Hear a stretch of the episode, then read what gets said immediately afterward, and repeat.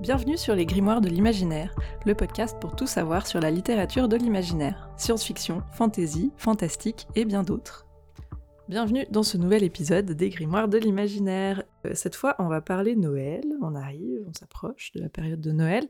On s'est dit que ce serait chouette de faire une petite sélection de livres, euh, soit à offrir, soit à demander euh, pour Noël, de romans qu'on a, qu'on a aimés. On s'est dit qu'on allait partir sur des livres plutôt récents, qui ont 2-3 années maximum pour qu'ils soient faciles à trouver simplement, et puis qu'on puisse renouveler nos sélections si on décide de le refaire l'année prochaine ou dans 10 ans quand on sera encore en train de faire ce podcast. Dans 10 ans, ouais. Longue vie au podcast. et comme d'habitude, on a quand même une lecture commune, on commence par ça. Et puis, c'était pas tout facile de choisir euh, quoi prendre en lecture commune pour un thème du genre euh, qu'est-ce qu'on recommande pour Noël, parce qu'évidemment, ce serait forcément un livre qu'on n'a pas lu. Donc, on s'est dit qu'on allait faire confiance aux autres gens qui notent des livres. Et on a pris euh, le top des lectures SFFF de 2022 sur Science Critique. Et celui qui je crois qu'il ressortait premier, ou en tout cas avec les meilleures notes, c'était Un psaume pour les recyclés sauvages de Becky Chambers, qui est le premier tome de Histoire de moines et de robots. C'est une duologie très courte. Le premier tome, là, en français, il fait euh, apparemment 136 pages d'après Bob donc euh, voilà. Ouais, c'est des novellas, quoi. Ouais. Et donc, euh, Becky Chambers, dont on avait déjà parlé dans un épisode, celui sur Space Opera, je crois. Ouais, un des tout premiers du podcast, il y a presque deux ans. On avait lu ensemble l'espace d'un an, qui était le premier tome de sa tétralogie, qui était pour le coup un peu plus costaud en termes de pages et de nombre de tomes et d'amplitude de, l'univers, disons. Là, on est sur quelque chose de plus resserré. Mais on était super contente de partir sur Becky Chambers parce qu'on avait les deux aimé euh, l'espace d'un an, et donc on s'est dit que a priori, on avait quand même des chances d'apprécier cette lecture et de pouvoir, le cas échéant, la recommander. Donc, est-ce que c'est le cas pour toi? Est-ce que tu peux me dire ce que tu as pensé de ce livre? Bah écoute, c'est marrant que tu fasses euh, du coup euh, la correspondance avec l'espace d'un an, parce que moi je l'ai préféré à l'espace d'un an vraiment. Je l'ai trouvé euh, beaucoup plus doux, beaucoup plus poétique, parce que juste pour les auditeurs, en gros. Ah oui, j'ai pas résumé. en gros, bah, c'est l'histoire de. Donc on est dans un monde futuristique où euh, les hommes vivent beaucoup plus en, accord avec la nature. Tout ce qui est euh, robotique, enfin, ils ont donné leur liberté aux robots qui ont fait le choix de vivre loin des humains, dans la forêt. Voilà. Et c'est des zones où les humains n'ont pas le droit d'aller. Et nous, on suit alors un personnage euh, non genré, puisqu'il s'appelle Yel, donc c'est Dex, qui son métier, en gros, c'est de réconforter les gens autour d'une tasse de thé dans une roulotte. Il va de village en village. Et là où je trouve qu'elle est super forte, c'est qu'en gros, le gars, c'est un psychologue itinérant, quoi. Mais elle l'a tourné, c'est super beau, c'est super chaleureux. Il y a toute une minutie autour du thé. Chaque thé est différent. Si tu es stressé à cause de tes enfants, ils te donnent un thé spécial. Si tu es stressé à cause de ton boulot, si tu es en deuil, voilà. à chaque fois, ça, ça change. Et puis, ça te montre tout un art qui fait assez japonisant, j'ai trouvé. Enfin, voilà. En tout cas, mmh ça, ça m'a beaucoup plu. Je sais pas toi? Ouais, moi j'ai adoré ce livre aussi. Je pense que c'est mon préféré. Je les ai tous lus, en fait, je crois, maintenant, les Becky Chambers. À part le tome 2, du coup, euh, que j'ai attendu un peu de lire euh, pour avoir euh, les idées fraîches sur le tome 1 pour en parler aujourd'hui. Mais il n'est pas impossible que je lise le tome 2 avant la fin de l'année parce que c'était vraiment très, très, très chouette et que ça se lit vite. Comme toi, je le préfère à l'espace d'un an parce que je pense qu'il est plus accessible, on est plus vite dedans. Il y a moins de personnages. Ouais, il y a moins de personnages, il y a moins d'espèces différentes à introduire, il y a moins de de géopolitique comme ça à caler euh, pour qu'on comprenne un peu où on est.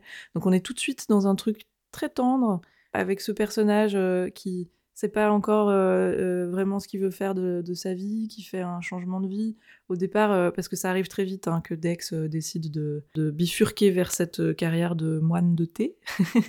et, et, je m'étais dit, ah tiens, ça va être un truc assez contemplatif, où on voit ce personnage prendre ses nouvelles marques dans ce nouveau métier très doux, de contact avec l'humain. Et puis, limite, ça m'aurait suffi, tu vois, de juste euh, voir Dex évoluer comme ça. Et en fait, ça s'arrête pas là. Et ça prend assez vite un tournant qui m'a surpris aussi et que j'ai trouvé chouette. Et du coup, je trouve que c'est un roman comme ça qui, qui est doux, mais qui manque pas de rythme. Et qui, en très peu de pages, nous fait tellement de bien et pose des idées tellement douces. Je trouve ça génial, en fait, d'avoir euh, une plume comme ça dans la science-fiction. Je l'avais déjà apprécié dans l'espace d'un an, mais je trouve que là, c'est vraiment le cœur de son travail le fait de faire un truc doux et harmonieux avec la nature et que même s'il y a des robots euh, dans l'histoire, ben c'est pas pour euh, les opposer à la nature et c'est pas pour euh, prédire la fin du monde et tout ça. Et donc ce que j'avais aimé dans l'espace d'un an, je trouve que c'est encore plus concentré dans, celui-là Et donc, je l'ai aussi préféré. Et je pense que c'est une très bonne porte d'entrée pour, pour cette autrice d'ailleurs. Ouais. Parce qu'il y a déjà tout dedans et c'est très cotonneux et très agréable. Et pour la fin d'année, en plus, on l'a lu pile au bon moment. Ouais, ça envoie plein de bonnes vibes. Et puis je trouve aussi, donc en fait, Dex va rencontrer un robot. Les hommes et les robots ne se sont pas rencontrés depuis, je sais pas, peut-être des centaines d'années. Enfin, on comprend que c'est vraiment mmh très très loin. Et donc au final, le livre, c'est leur échange entre eux. Mais moi, ce que j'ai trouvé vraiment le, plus fort, c'est qu'en gros, je trouve que au final, le livre, effectivement, il y avait ça dans l'espace d'un an, mais c'était dispersé avec toutes leurs histoires. On va sur telle planète, machin. c'est vraiment euh, le message d'acceptation de soi, que euh, la vie n'a pas de sens. En gros, c'est relaxez-vous, les mecs, ça va bien se passer. Euh, il y a mmh il y a une discussion où j'ai trouvé que c'était super bien, où justement le robot il lui dit mais t'as pas besoin de mériter ou de justifier ton existence, tu dois, tu dois juste laisser vivre. Parce que ouais, Dex, en gros, il a, pour nous, il a un peu tout pour être heureux. Et il n'arrive pas à être heureux. Et du coup, euh, il cherche, il est là, bah, moi, il faut que j'ai un but dans la vie, il faut que je fasse ça. Vous, les robots, vous faites ci, vous faites ça. Et puis, euh, le robot, il est là, mais non, euh, moi, enfin, non, on n'a pas de but. On, vit, quoi, c'est tout. Et puis, il dit, on est très heureux comme ça. Ouais. ouais. Ouais, moi, c'est un, un, dialogue qui m'a beaucoup marqué aussi. Je trouvais ça très efficace, puis très décomplexant, puis très agréable à lire, de se dire, ben oui, en fait, qu'est-ce qu'on. Et c'est ce qu'ils disent déjà dans le résumé du livre, mais c'est de dire que quand on a tout, quand on a tous nos besoins qui sont assouvis, qu'est-ce qui reste, qu'est-ce qui nous anime, et est-ce qu'on a besoin de quelque chose qui nous anime à tout prix? Et c'est le robot qui dit, mais vous les humains, euh, vous êtes bien la seule espèce à, se torturer autant, à chercher un but, quoi. Enfin, ouais, c'est clair. Appréciez la vie, soyez content d'être là pendant que ça dure.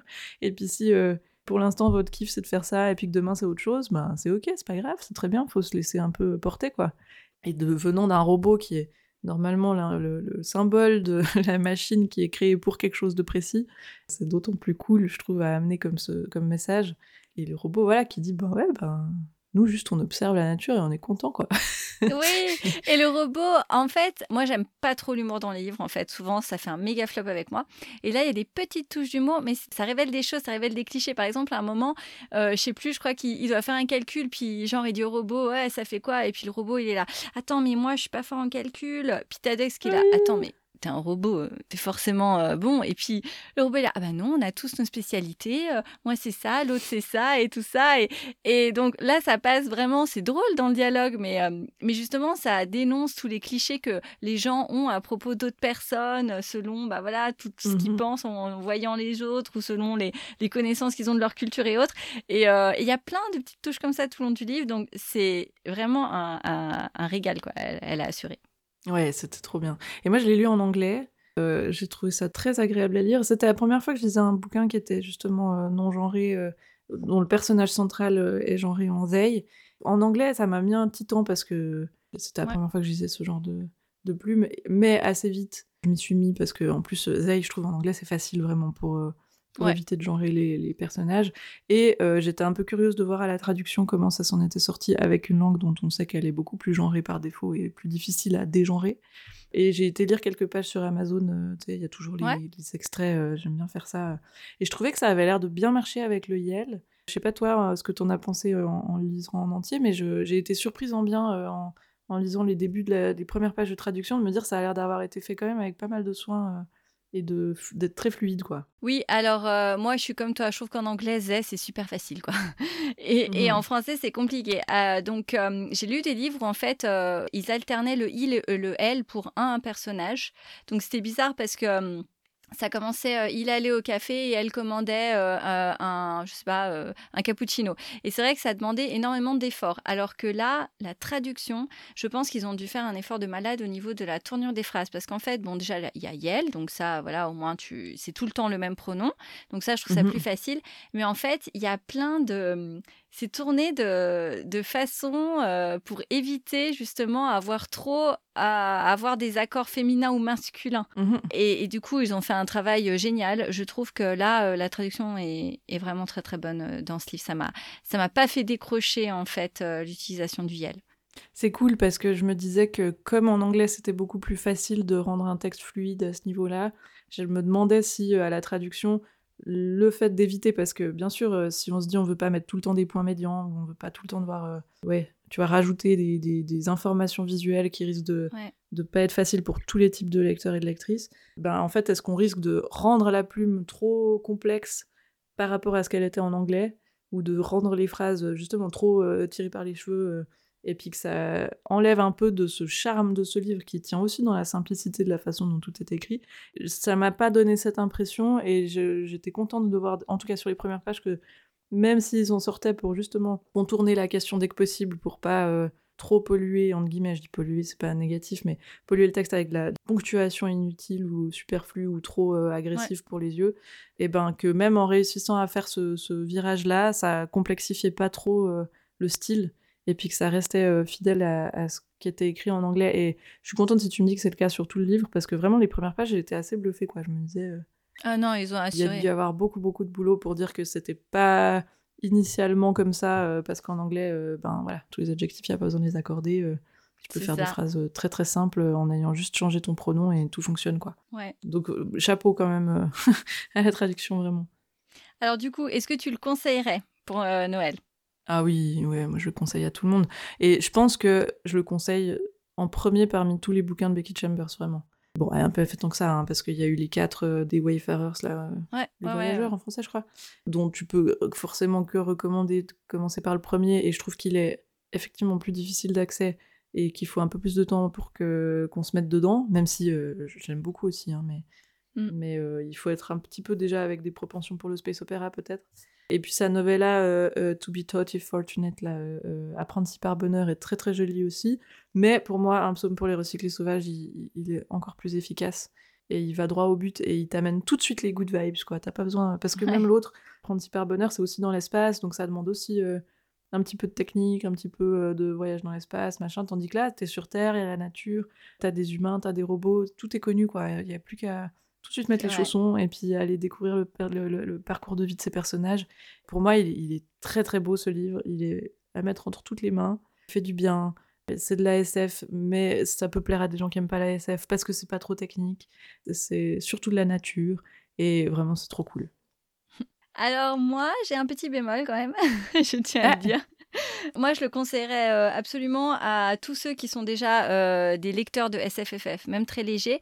Par contre, je dis juste, si vous l'offrez à quelqu'un qui n'aime pas euh, la SFFF, la science-fiction, voilà, ou tout ça, les 1,5 pages du prologue, je connais plein de gens qui ça les ferait fuir direct. Parce ah qu'en fait, ouais, c'est cette une page et demie, de pages là, ça met un peu de contexte. Enfin, en gros, c'est une liste de tous les dieux qu'ils ont. Voilà, parce que dans le monde, comme il a évolué, ils ont énormément de dieux, euh, le dieu du vent, le dieu de la bonne volonté, le dieu, je ne sais plus exactement ça les noms, j'ai oublié, euh, parce qu'en fait, ils n'ont pas tant d'importance que ça. Putain, enfin, lui, c'est un moine, donc il te parle souvent de, de certains de ses dieux, mais il, va donner le nom, et puis voilà. Mais dans le premier chapitre, c'est vraiment le dieu bidule, il fait ça, et il a fait ça en telle année, de l'ère de machin, de l'ère.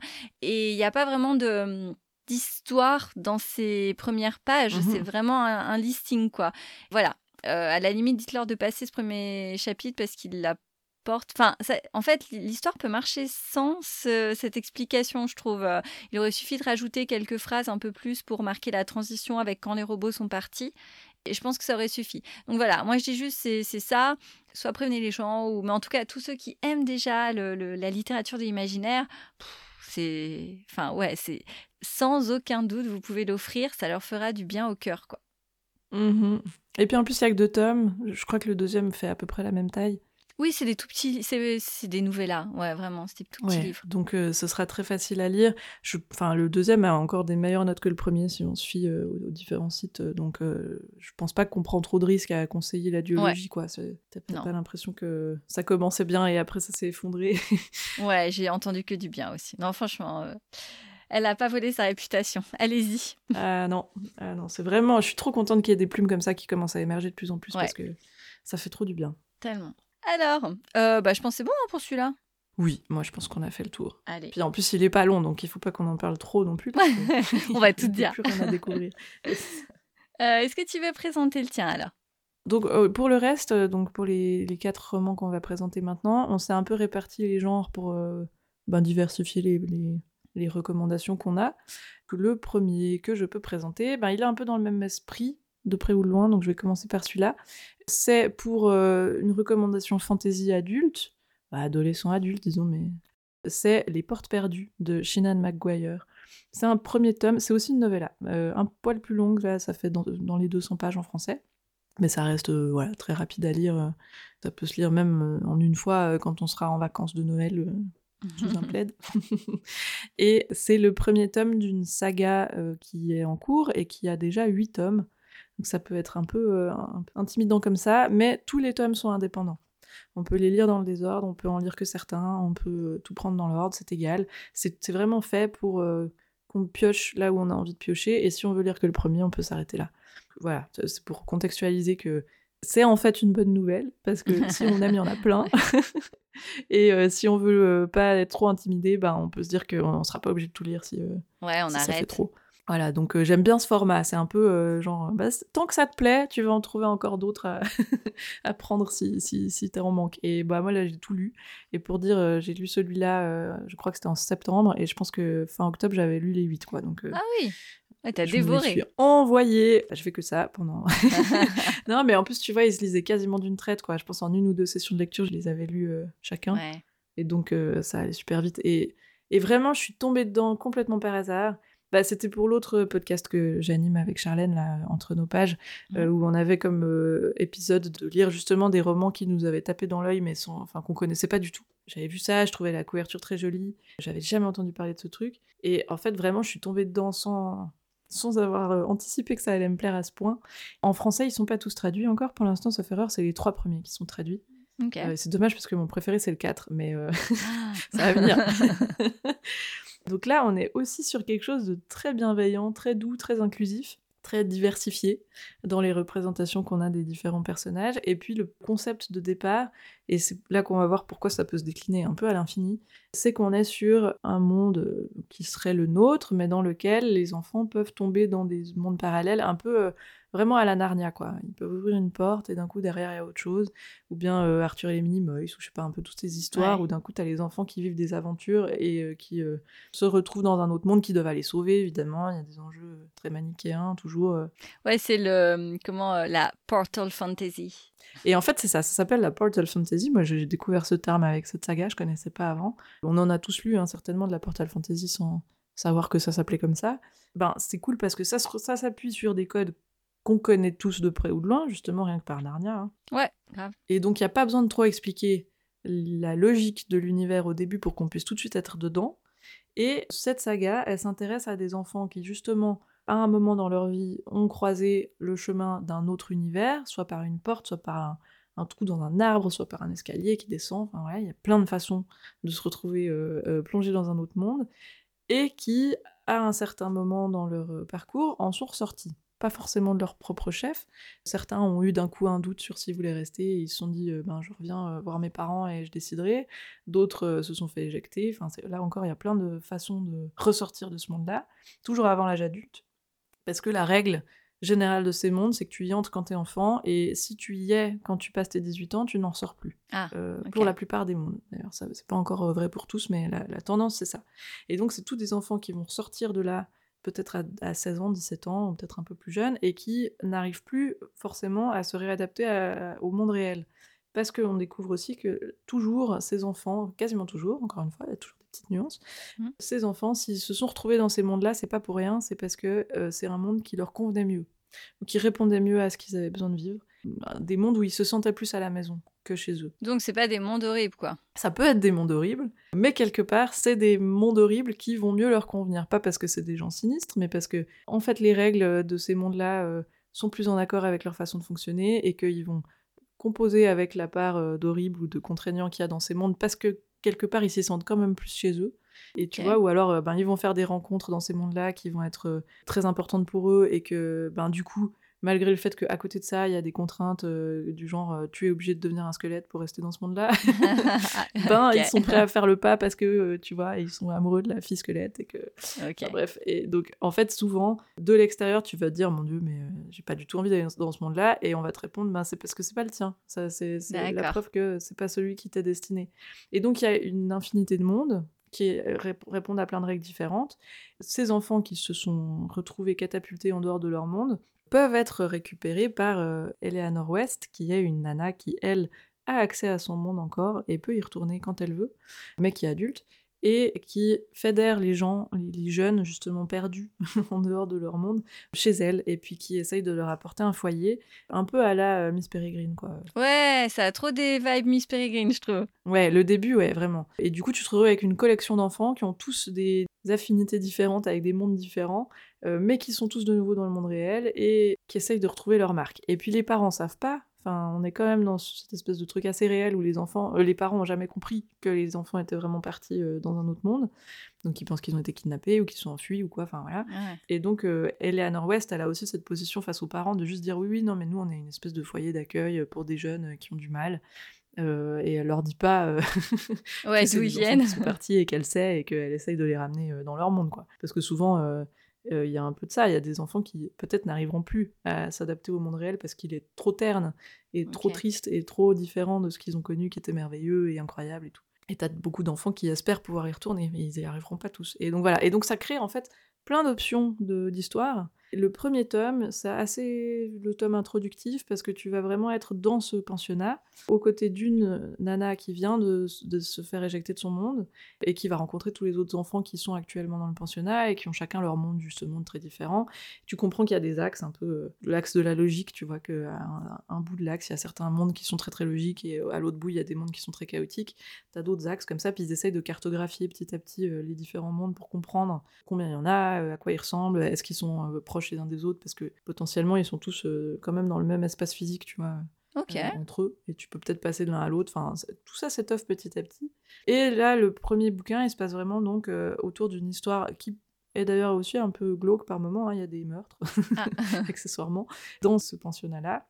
Et c'est cool parce que du coup, ça te donne une petite incursion sur tout ce que tu pourrais voir passer plus tard dans cette saga, à travers les différents mondes qui sont mentionnés par les enfants qui sont actuellement dans le, dans le pensionnat. Et après, ben, tu vas avoir un tome peut-être qui va suivre euh, un enfant que tu avais croisé euh, à ce moment-là mais euh, qui va raconter euh, la vie qu'il a eue dans son petit monde avant d'entrer euh, de nouveau dans le pensionnat. Tu vas avoir d'autres tomes qui sont plus aventures, où on va suivre les mêmes enfants ou d'autres enfants, tu vois, à une autre époque, qui devaient sauver un autre gamin, qui était coincé dans un autre monde, ou Dieu sait quoi.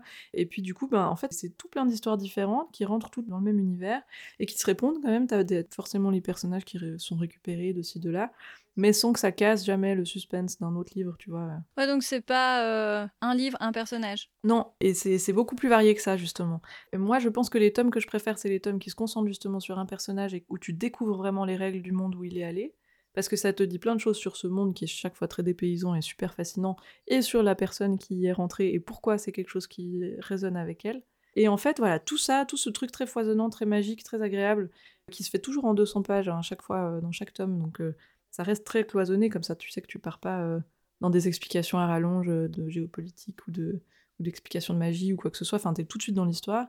C'est tout autant de façons de dépeindre l'adolescence, euh, les enfants, les types de personnes qui peuvent exister, les questions qui peuvent se poser, des enfants qui vont être très timides, qui vont pas supporter d'être avec des parents trop enfermants et trop dictateurs ou je sais pas, et puis des enfants qui se questionnent sur leur genre et qui qui du coup sont en dissonance avec euh, la façon dont les autres enfants les traitent. Et donc ça va permettre de parler de plein de problèmes de société et de plein de questionnements de vie, plein de coming of age, tu vois, de, parcours de jeunes euh, pour essayer de comprendre qui ils sont et puis qui vont trouver des réponses dans ces mondes-là et qui ensuite vont s'en faire sortir et qui doivent euh, gérer l'après, quoi. C'est très beau, vraiment, c'est... Ça parle de plein de choses, c'est très émouvant, c'est vraiment très bien écrit avec beaucoup de tendresse. Et moi, je trouve ça vraiment merveilleux. Mais ça, chez moi, ça a grandi avec les tomes, si tu veux. Le premier tome, j'ai trouvé très cool et euh, très intrigant. Et plus je lisais les tomes, plus je me rendais compte de l'ampleur du truc et, plus j'avais envie d'y retourner. Quoi. Ouais, t'aimes de mieux en mieux. Et je trouve ça vraiment très beau comme travail. Ça me donne envie de lire tout ce qu'elle a fait chez Nan McGuire parce qu'elle a écrit beaucoup de choses. Elle est jeune d'ailleurs, elle produit euh, à l'appel. Hein. Bon, si elle fait des petits tomes comme ça, c'est cool parce que ça prend moins de temps à faire et à lire. le prochain tome sort euh, d'ailleurs début 2024, donc j'ai hâte. Moi, vraiment, mon préféré, c'est le 4. Comme je te disais, il n'est pas encore traduit, mais parce que ça c'est cette fois un zoom sur un personnage dans son monde et c'est un monde que j'ai trouvé fascinant qui parle de troc, de marché euh, où le but c'est d'être toujours juste dans ses échanges et puis de de jamais flouer la personne en face. Tout ce que ça articule autour, euh, c'est super intéressant dans, la dynamique entre les gens et le, lieu en lui-même est super féerique. Enfin, et voilà, il y a, tellement de bonnes idées et qui sont toujours euh, données dans des petits bonbons comme ça en très peu de pages et je trouve ça vraiment extrêmement bien fait. Et du coup, je peux que le recommander à, tout un tas de types de personnes. ouais, je voulais te demander à qui, du coup, tu le conseilles en, on va dire, en priorité? Bah, C'est chouette pour les jeunes parce que justement, ça, ça, peut faire écho à plein de questionnements qu'ils peuvent avoir, tu vois, à plein d'âges différents. Euh, c'est chouette pour les adultes parce que c'est écrit avec beaucoup de tendresse et que tu vois aussi les points de vue des parents et que tu peux tout à fait, tu vois, euh, apprécier euh, le travail d'écriture même à l'âge adulte largement. Et puis, ben bien sûr, il faut aimer la fantaisie parce que ça va en être très imprégné, mais ça parle aussi de l'humain, ça parle beaucoup de ces personnages en soi, tu vois, qu'est-ce que qu'est-ce qu'ils traversent et comment ils le traversent. Et donc c'est beaucoup des métaphores aussi fondamentalement. Ça peut aussi être pris comme ça, quoi, comme des prétextes métaphoriques pour aborder plein de questions de l'enfance. Pour moi, c'est assez polyvalent à part des gens qui seraient vraiment super réfractaires à la SFFF, mais je suis pas sûre qu'ils écoutent beaucoup ce podcast. ouais, c'est clair. mais sinon, pour moi, ça peut être très apprécié par des gens très différents. Ok. Mais vraiment, c'est très chouette. Moi, je conseille de tous les lire, vraiment, parce que, parce que pour moi, ils se bonifient tous euh, les uns les autres. J'espère qu'ils continuent à les traduire. J'ai pas trop suivi ça le côté francophone, mais, euh, mais j'espère vraiment que les trois premiers fonctionnent parce que je les ai jamais trop croisés, je te dis, euh, un petit peu depuis que j'en ai parlé. Euh, j'ai eu quelques personnes qui m'ont dit Ah oui, j'ai lu aussi, j'ai trouvé chouette, mais j'ai pas l'impression que ça a fait un carton plein en francophonie. Donc, ah, moi, je l'ai beaucoup vu passer. Hein. les traduire. Ah ouais? Ouais, le tome 1, ouais. Les autres, non. Enfin, peut-être que je les ai vus, j'ai pas reconnu le... que c'était lié parce que je savais pas que c'était une série ouais, c'est pas en fait. Euh, c'est pas marqué comme une saga du fait que tu peux les piocher comme tu veux, donc je pense qu'ils ont fait le choix de pas trop les afficher comme ça en français. Voilà. Mais je te recommande, vraiment. bah, il est dans ma pile à lire, donc euh, je sais que je vais le lire. oui, c'est vrai. je me réjouis que tu me dises euh, ce que tu en as pensé. je te dis, je pense pour moi, le premier, c'est pas le meilleur de tous, mais il est déjà très bon et il donne envie de continuer. Donc, donc autant commencer par là quand même. Après, j'ai bien aimé euh, Miss Peregrine et les enfants particuliers, donc je pense que ça devrait, en tout cas, euh, l'histoire de base me, me, plaît déjà beaucoup. quoi. C'est cool. Bon, j'ai trop parlé, c'est à toi. ah, ça veut dire que je dois me dépêcher? Non, ça veut dire que moi j'arrête. Alors, moi, cette fois, je suis partie dans euh, le young adulte. Je sais, ce n'est pas un genre en tant que tel, mais bon, on s'accorde quand même toujours pour mettre les livres dans le young adulte. Certains disent aussi que c'est une romantaisie. Alors, ça peut, mais ça n'avait pas été marketé comme ça en tout cas à l'époque. C'était juste young adulte. Donc, je vais vous parler du Prince Cruel. Je suis super contente. Ça fait plein de fois que j'essaye de le caser. On n'a jamais eu les, les bons thèmes en fait. c'est une trilogie, la trilogie de base. Elle a été publiée de 2020 à 2022. Donc, vous pourriez vous dire, hm, ça colle pas trop aux, 2-3 ans qu'on avait euh, mentionné, enfin, c'est limite. Mais en fait, il euh, faut savoir que la trilogie de base, elle a été republiée en édition collector, dont le dernier tome, le troisième, euh, il y a, je crois, deux mois, vraiment, donc en 2023, il n'y a vraiment pas longtemps. C'est vraiment génial parce que vous pouvez l'offrir à des gens qui ont déjà aimé la série et là, ils auront l'édition collector, ils seront super contents. Et ceux qui ne connaissent pas la série, ben, disons que commencer avec un collector, euh, c'est pas dégueu, quoi. c'est plutôt euh, un chouette cadeau de Noël. Voilà, et puis après, s'ils aiment, ils auront. Euh, il y a un tome 1.5 qui était sorti en 2021 sur euh, l'histoire d'une des sœurs jumelles. Bon, celui-là n'avait pas eu des super euh, bonnes notes. Mais après, ils ont aussi fait un tome qui était un album illustré, qui est très très beau. Par contre, les dessins sont super.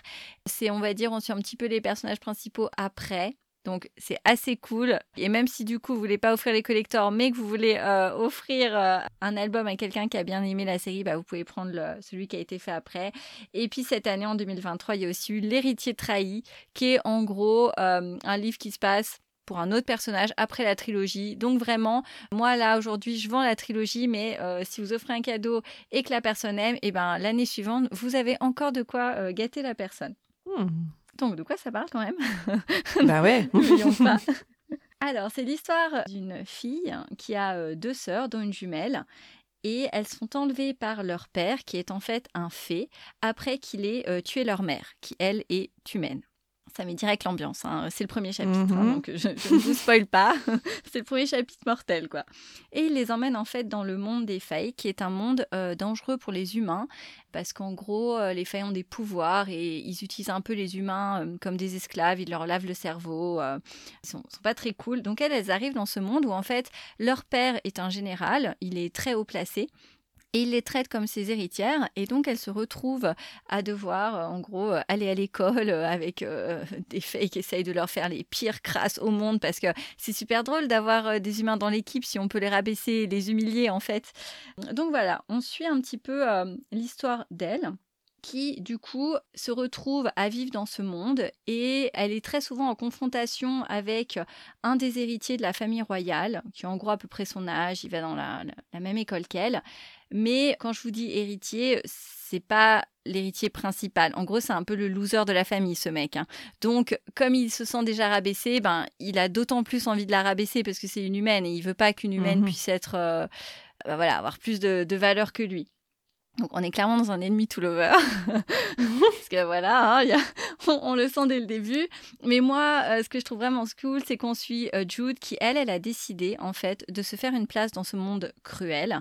Et elle veut les battre à leur propre jeu. Et son but euh, ultime, si elle y arrive, parce qu'elle est elle est vraiment pas sûre de pouvoir le faire, mais en gros, elle veut venger la mort de sa mère et tuer son père parce que bah il a tué sa mère et puis il l'oblige à vivre dans un monde affreux quoi. Et elle, elle veut juste retourner sur terre, mais enfin sur terre, dans le monde des humains, mais il ne la euh, laisse pas faire. Donc voilà, c'est vraiment le point de début de l'histoire. Pourquoi j'ai aimé Pourquoi je le conseille? Parce que c'est déjà super addictif, comme tout euh, bon young adulte qui se respecte. On a juste envie de tourner les pages. Mais aussi parce que j'adore les persos qui en bavent pour arriver où ils veulent y aller. C'est-à-dire, ça leur tombe pas du ciel. Jude, par exemple, elle a une jumelle. Et on voit bien que la jumelle, elle, c'est l'inverse. C'est-à-dire, elle s'adapte, elle veut pas aller contre les codes, elle se rabaisse quand faut se rabaisser. Donc, c'est une autre façon de survivre à l'environnement. Mais voilà, elle n'est pas non plus euh, hyper intéressante à suivre. Alors que Jude, elle, elle veut réussir. Mais elle veut réussir dans un monde où en fait elle est faible, mais elle ne veut pas être faible. Donc en fait elle va réfléchir, elle va travailler de façon acharnée à compenser ses faiblesses. Et ça, c'est super intéressant parce que c'est pas l'élu. Elle n'a pas de super pouvoir. Elle a que sa volonté et son cerveau, en fait, pour s'en sortir dans ce monde-là, quoi. Ça la rend euh, très, très intéressante comme personnage. C'est pas l'héroïne badass qui va insulter tout le monde pour se sentir supérieure aux autres, parce que ça, ça me, ça saoule un peu euh, aussi.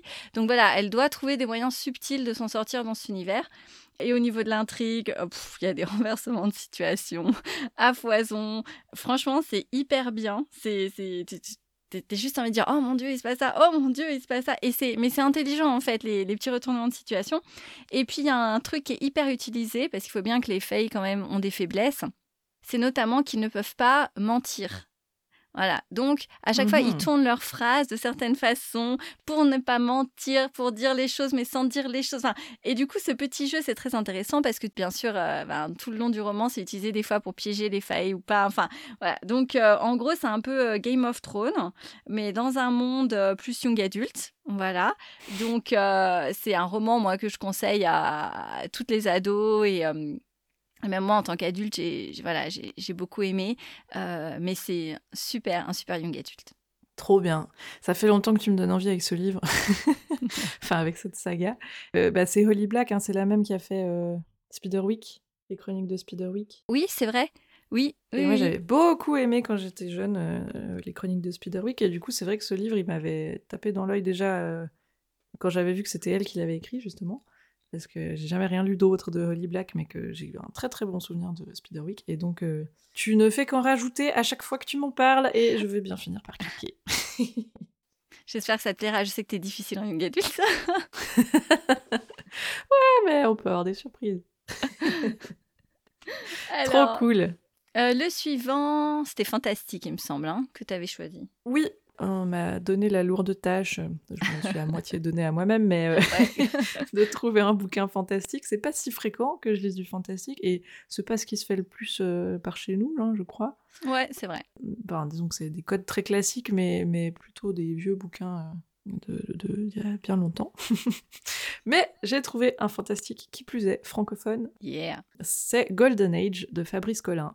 Euh, je, n'ai plus besoin de décrire mon amour pour la plume de Fabrice Collin parce que j'embête les gens depuis des années avec ça. n'ai pas été surprise que tu aies choisi un livre de lui. Mais euh, Golden Age, c'est un de ses tout derniers romans qui est sorti euh, l'année passée ou cette année. Maintenant, qu'est-ce que je veux pas dire de bêtises Je vais te contrôler ça. L'année passée, fin d'année passée. Dans, dans, une nouvelle collection qui s'appelle le, Rayon imaginaire chez Hachette. Qui est très très belle. C'est le premier bouquin du Rayon imaginaire d'ailleurs qui a été paru, sauf erreur.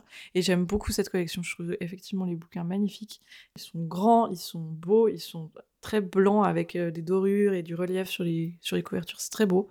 Et l'intérieur aussi est d'ailleurs très très bien mis en page avec pour celui-là justement, en tout cas des différentes polices d'écriture, des petites dorures, des, enfin pas des dorures mais des enluminures disons, des petits dessins dans les coins des pages et tout, c'est très très beau. Donc déjà à offrir, je trouve que c'est un, objet vraiment très beau. Et puis alors moi je voilà, je suis acquise à la cause de Fabrice Collin depuis bien longtemps, donc euh, partez pas avec beaucoup d'inquiétude dans cette lecture, même si je peux pas non plus dire que j'ai tout aimé ce que j'ai lu de lui, évidemment, il en a écrit quand même euh, quelques dizaines, hein, je sais pas si... C'est étonnant parce que c'est un auteur comme ça qui produit énormément, qui reçoit des prix, mais que j'ai l'impression que personne n'a lu. ouais, je suis d'accord avec, avec les gens. Très souvent, les gens me disent que soit ils voient pas qui c'est, soit ils voient à peu près, mais ils ont jamais lu. Et donc je comprends pas exactement où se situe son public et son succès pour que ce soit aussi rare de croiser des gens qui, qui connaissent déjà sa plume. Mais euh, tu vois, donc à la fois j'ai envie de dire que sa réputation n'est plus à faire, et à la fois j'ai envie de. Enfin, j'ai l'impression que je dois parler de lui à, tous les gens qui lisent autour de moi parce que à chaque fois c'est une surprise. Donc c'est mystérieux sa carrière, mais. mais il y a des gens qui connaissent euh, le titre de ses livres, mais pas l'auteur. Moi j'ai remarqué sur lui, parce que tu dis ah mais si il a fait ça, et les gens font ah oui c'est vrai. Oui, ben en fait il a fait tellement de styles différents aussi que je pense que les gens ne percutent pas que c'est la même personne. Euh, euh, selon les bouquins qu'il a fait. Parce que donc c'est un auteur qui a cette particularité de visiter beaucoup de genres littéraires différents. Donc autant des thrillers que de la fantasy, que du fantastique, que un peu de SF aussi des fois, de la jeunesse. Enfin, il a un peu touché à tout. Voilà, je peux pas dire que tout soit à mon goût de la même manière. Moi, là où je le préfère, c'est dans son fantastique ou dans sa fantasy, disons, mais, mais vraiment dans l'onirique, le poétique et puis le mystérieux. Et Golden Age, à ce niveau-là, c'est un peu un retour aux sources. On retombe dans des codes qu'il avait déjà euh, utilisés il y a longtemps dans des, dans des bouquins euh, comme Arcadia ou, d'autres livres de ce, ce type-là que j'avais beaucoup aimé. Et puis ensuite, il est parti dans plein d'autres styles. Et là, il revient à ça. Golden Age est de nouveau là-dedans. Et je trouve qu'il le fait extrêmement bien. Et je suis très contente parce que parmi ces livres-là qu'il a écrits, je pense que c'est mon préféré. Après, euh, dans d'autres styles, disons, il y a d'autres livres de lui qui me viennent en premier, tu vois. Je pense pas que Golden Age, c'est mon bouquin absolu de Fabrice Collin, mais je trouve qu'il est très très bon. Après, c'est marrant parce que c'est toujours un auteur qui divise. Quand tu vas voir les notes ou les avis, euh, t'as vraiment des, deux camps, quoi. t'as soit les, gens qui passent complètement à côté, soit les gens qui ont adoré. Donc, à ce niveau-là, je pourrais pas dire que je le recommande à tout le monde, et je pense que c'est des lectures un peu plus exigeantes, un peu plus. Euh, peut-être difficiles d'accès, ou tu vois, euh, qui vont pas plaire à tout le monde. c'est pas pour dire élitiste, tu vois, genre. c'est super intellectuel, et si t'es pas suffisamment intellectuel, tu vas pas aimer. C'est pas du tout ça. C'est des lectures plus opaque, je pense, euh, enfin plus affirmé dans un style très précis qui sera peut-être pas le style de tout le monde. Et du coup, ben voilà, soit ça passe, soit ça casse. Bah, rien que le résumé euh, de celui-là, c'était. Je me suis dit, ça a l'air strange. Hein. on part dans l'ovni littéraire là. Ouais, c'est ça. Alors là, en fait, on est euh, à la veille de la Première Guerre mondiale, en juillet 1914, en Angleterre. Et puis, on a quatre écrivains fictifs, mais en fait qui font beaucoup, beaucoup pensé à des écrivains de l'époque euh, de l'imaginaire, des grandes figures, euh, tu vois, euh, Lewis Carroll de Au Pays des Merveilles, il y a celui qui a écrit Peter Pan, il y a celui qui a écrit Magicien d'Oz, enfin voilà, c'est... des figures qu'on arrive à, si tu connais un peu l'histoire littéraire de l'époque, tu arrives assez vite à retomber sur tes pattes et à voir que c'est des références très directes à des écrivains qui ont vraiment existé. Donc tu as ces quatre écrivains-là qui se réunissent comme chaque fois dans leur espèce d'immense domaine de, vacances, euh, tu vois, euh, euh, sur un immense terrain. pour essayer de retrouver l'inspiration et qu'ils se rendent compte que l'inspiration est partie. Est-ce que c'est en rapport avec la guerre? Est-ce que c'est la fin de l'âge d'or, justement, Golden Age, le nom du bouquin? Ah, ok. Est-ce que, tu vois, est-ce que le merveilleux nous a quittés pour partir dans quelque chose de bien plus sombre qui va être la Première Guerre mondiale? T'as as toute cette réflexion autour de l'inspiration, qui est un thème qui vient souvent chez Fabrice Collin, la question de la page blanche, et puis d'où viennent les idées des écrivains. Est-ce que tu peux te retrouver en panne sèche euh, pendant très longtemps ou pas? Enfin, tu vois, toutes ces questions-là, les muses, euh, voilà. Et puis là, ça va être incarné avec le monde des fées et des elfes, euh, qui, enfin, le petit peuple, en fait. On nous explique que tu as trois mondes, tu as le monde du petit peuple, tu as le nôtre, et puis tu as celui qui est entre les deux, qui s'appelle le délirium, et qui est celui où les deux mondes peuvent se rencontrer, et en fait, les écrivains peuvent être inspirés par, le, par les elfes, en gros. Ah, ok. T'as des passages qui sont euh, dans la tête d'un elfe qui se fait appeler Pouk, mais tu vas vite comprendre que c'est le Puck de Songe d'une nuit d'été, de nouveau, de Shakespeare, qui va les observer, qui va venir euh, mettre un peu son grain de sel. Comme d'habitude, c'est un personnage euh, malicieux. Un peu, espiègle, malicieux, tu sais pas toujours s'il est bien intentionné ou pas. Et à côté de ça, t'as cette espèce de huis clos dans le manoir avec ces quatre écrivains, mais qui vont pas être tout seuls. T'as notamment une nana qui va débarquer là assez vite, avec une idée derrière la tête, mais tu sais pas laquelle, et puis qui va essayer de prétendre qu'elle veut les interviewer, et puis en fait, euh, elle va venir euh, réveiller aussi des choses dans, dans ce quatuor et dans ses familles, disons. Et puis donc, t'as un côté huis clos, ça se passe en une semaine, t'as le découpage des jours euh, en différentes parties du livre. Donc c'est du merveilleux, c'est vraiment le fantastique à l'état pur, tu vois, où c'est réaliste avec des touches de, et tu peux considérer que c'est des métaphores ou que c'est vraiment une vraie incursion dans le magique assumée, tu vois et ça va être assez éthéré. T'auras pas toutes les réponses. Par moments, c'est vraiment très poétique et très, euh, très fascinant, et par d'autres moments, ça va être beaucoup plus réaliste et euh, faire avancer l'histoire entre les personnages et tout. Et moi, je trouve que ça marche super bien. Mais euh, voilà, c'est plus contemplatif. Et c'est pour ça que je dis que ça, ça va pas plaire à tous les types de publics. Ouais, puis t'as dit, euh, t'as pas toutes les réponses. Ah, ça, moi, ça me, ça me tend un peu. Ouais, ben, c'est, voilà, c'est, plus un, c'est onirique, quoi. Ça parle de la fin d'une ère, ça parle de l'inspiration, ça parle de ces figures euh, importantes de la littérature anglophone euh, de l'enfance, d'une époque, tu vois, aussi qu'on connaît peut-être nous un peu moins. Ouais, c'est pour les lecteurs qui ont envie de se laisser porter, quoi. Ouais, et puis à la fois c'est très beau et la plume, moi je trouve que toujours Fabrice Collin il a une plume qui est tellement belle, tellement simple, mais à la fois super efficace et, vraiment euh, très poétique et très, je sais pas, qui, sublime tout ce qu'il fait. Et j'ai adoré l'esthétique de ce livre en fait. J'ai adoré passer une semaine euh, dans ce manoir. Il y a quand même des, il y a un scénario si tu veux, t'as quand même euh, des bah secrets qui vont être révélés. c'est pas tout une espèce de trip sous acide. Donc heureusement, voilà, il y a quand même une trame narrative cohérente et tout. Euh, donc j'ai beaucoup aimé aussi la progression narrative. Le côté huis clos, ça me plaît toujours bien. Ouais, c'est euh, génial. Enfermer des personnes euh, dans un environnement clos et voir comment ça marche. le décor est beau et ces touches de magie sont belles et cette touche de, suggestion qui fait que tu sais jamais bien qu'est-ce qui est vraiment l'effet de quoi, si c'est suggéré ou si c'est si c'est de la magie ou bien si c'est dans la tête des gens ou bien si c'est parce que tu traînes avec des écrivains qui sont tous un peu plus farfelus les uns que les autres tu vois, ça, me plaît. Je trouve que c'est un bouquin très réussi. Ouais, et puis ça change de, thème. Ouais, c'est très différent aussi de ce qu'on peut lire d'habitude. Pour des lecteurs plutôt euh, confirmés, qui aiment euh, le fantastique, euh, qui ont envie d'être sensibles à la plume aussi, tu vois, donc plutôt pas les lecteurs, tu vois, de ce que tu proposais avant en young adulte très rythmé et tout, ça va pas forcément être le même public. Ouais, là c'est plutôt confirmé, lecteurs, justement, qui ont envie de rentrer dans un récit un petit peu différent, avec une belle écriture, un univers intéressant et original et puis de se laisser euh, embarquer et puis de, de faire confiance quoi de, de, se laisser promener et puis d'attendre de voir où ça nous amène. Moi je trouve que c'est un, beau livre. Je trouve que euh, en plus voilà l'objet est très soigné. Ouais c'est beau. Et du coup euh, même juste à afficher dans sa bibliothèque il est beau quoi. C'est cool. Et Fabrice Collin c'est un concept quoi. Vraiment après si tu veux le chercher sur des livres plus jeunesse plus rythmés il en fait aussi qui fonctionne très bien d'ailleurs. Donc on n'est pas obligé de l'aborder par ce livre là disons. Il y a plein de manières de découvrir Fabrice Collin mais je trouve que dans cet exercice-là, il est très bon. Ça marche. Euh, est-ce que je conclue ou tu veux rajouter un ouais? Non, je m'arrête là. J'ai trop, je... me suis trop enflammée sur des plumes qui me plaisent trop. je suis sûre qu'il y aura une autre occasion de mettre Fabrice Collin dans un autre épisode aussi. Oui, oui, c'est pas impossible que je retrouve le. c'est ça. Allez, c'est à toi. Alors moi, m'est revenu la tâche du jeunesse. C'est pareil, je me la suis donnée toute seule.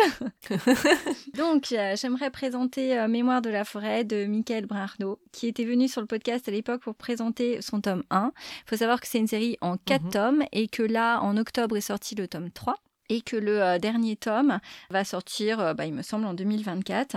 Donc en fait, il y a 4 tomes parce qu'il y en a un par saison. Donc il y aura pas de, il y aura vraiment que, 4 mhm. tomes. L'histoire est finie. On est dans un univers anthropomorphe. On suit un renard qui tient une librairie dans un village perdu dans les bois, un village tout mignon. Tout est très mignon dans, ce livre. Donc le renard s'appelle Archibald et il va aider euh, son ami la taupe à retrouver un livre très important donc pour la taupe parce qu'il contient en fait les mémoires donc de Ferdinand qui en fait a la maladie de l'oubli-tout et qui donc a absolument besoin de retrouver euh, ses mémoires parce qu'il cherche une personne qui a fait partie de sa vie et qui ne sait plus où, euh, où elle est. Donc, l'autre chose qui est vraiment très très bien dans ce livre, c'est qu'il y a des magnifiques illustrations. Pour la jeunesse, c'est parfait parce que déjà c'est beau, euh, ça donne envie d'acheter, mais aussi ça leur fait tourner les pages en fait. Ils n'ont pas l'impression que oh, le livre est énorme. Voilà, ça c'est vraiment vraiment chouette. Les adultes, ils trouvent aussi leur compte. Moi perso, ça a été un coup de cœur. Et euh, je suis allée euh, dans des salons et il y avait autant d'adultes que d'enfants. Je veux dire, voilà, c'est même mmh. si il a été publié à l'école des loisirs les grands pourront le, le shipper aux petits, euh, ça va, ça va être un, vraiment euh, un, chouette truc. Donc on est dans un univers tout le temps très cocooning, très bienveillant. En fait, c'est un petit peu comme le livre qu'on a présenté au début pour la lecture commune, donc le psaume pour les recyclés sauvages. On est dans ce même univers, très doux, où on se sent bien après avoir fermé le tome. En fait, c'est plein de, de délicatesse. Notamment là, par exemple, on pourrait se dire, oh mon Dieu, bah ça parle quand même de façon euh, détournée de la maladie d'Alzheimer, quoi. Mais c'est tellement touchant, c'est mmh tellement bien fait. Le tome 2, il y a aussi une autre maladie en toile de fond, de façon beaucoup plus légère. Hein. Mais c'est vraiment, ces livres, c'est vraiment un petit moment de tendresse dans un monde de brut, quoi, euh, en gros. Mmh. Et puis bah là, vous pouvez même offrir les trois d'un coup. Ça se lit très très vite et surtout un enfant une fois qu'il euh, une fois qu'il aime, il, il, va lire les autres, quoi. Donc pas besoin d'attendre. Et la fin de la série arrive très très vite.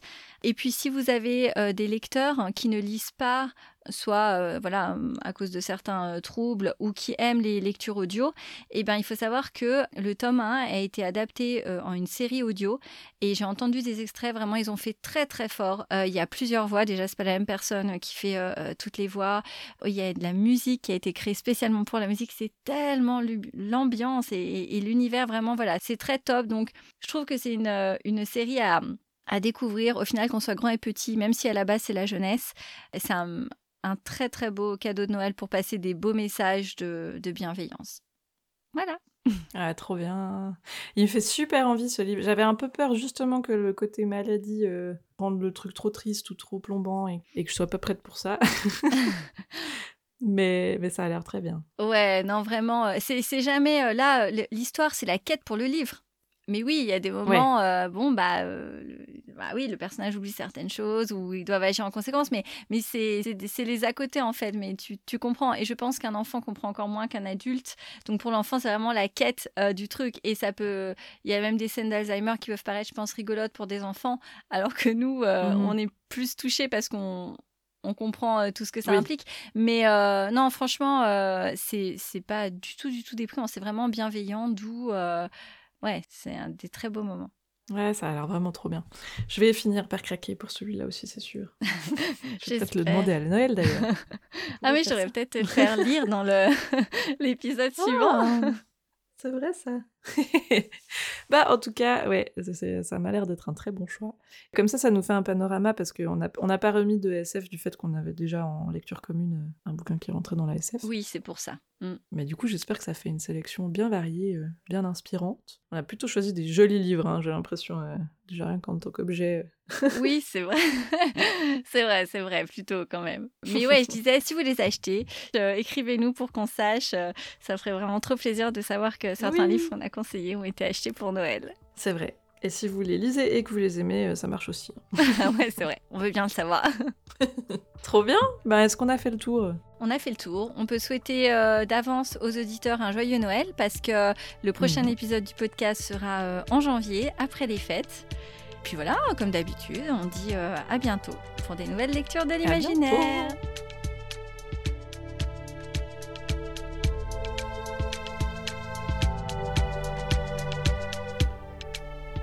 Merci d'avoir suivi cet épisode. N'hésitez pas à vous abonner pour être au courant des prochains ou de laisser un commentaire. À bientôt!